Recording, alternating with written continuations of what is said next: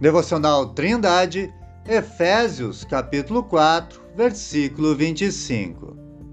Pelo que deixai a mentira e falai a verdade, cada um com o seu próximo, porque somos membros uns dos outros. Nos versículos anteriores, Paulo falou sobre a vida do homem que ainda não conhece Deus. Agora, levando em consideração a velha vida, o apóstolo encoraja os seus leitores a uma renovação de seu entendimento e de seu viver, alistando áreas nas quais o crente deve mudar. A mentira é algo normal na vida do ímpio, pois ele não se importa com Deus e nem com o próximo. Na verdade, os seus interesses egoístas estão muito acima dos interesses de Deus para a sua vida. Toda meia-verdade é uma mentira.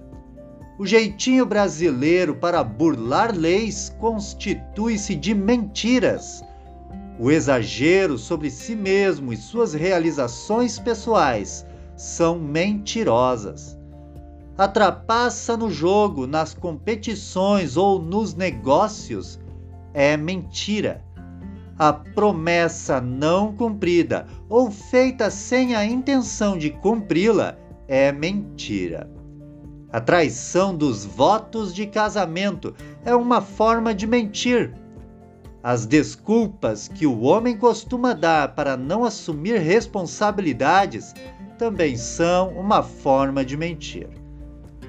Quando um homem dá um falso testemunho na delegacia ou em um tribunal de justiça, ele mente e quebra o nono mandamento de Deus, de acordo com Êxodo, capítulo 20, versículo 16.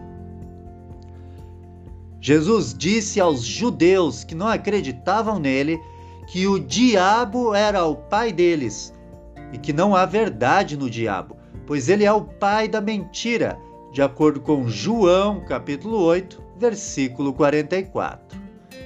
Assim, portanto, mentir faz parte da vida daqueles que são guiados pelo diabo o anjo que revelou a carta de Apocalipse para o apóstolo João disse que todos os mentirosos têm a sua parte reservada no lago que arde com fogo e enxofre, o qual é a segunda morte, de acordo com Apocalipse, capítulo 21, versículo 8.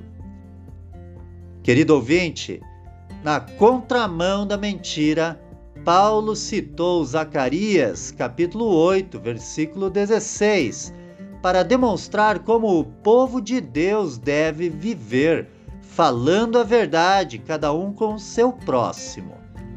Assim, se você foi salvo por Cristo, você faz parte deste povo, a igreja, e como um membro da igreja de Cristo, você deve deixar a mentira e falar a verdade em todo momento. Que você seja transformado por Deus. Tenha um ótimo dia!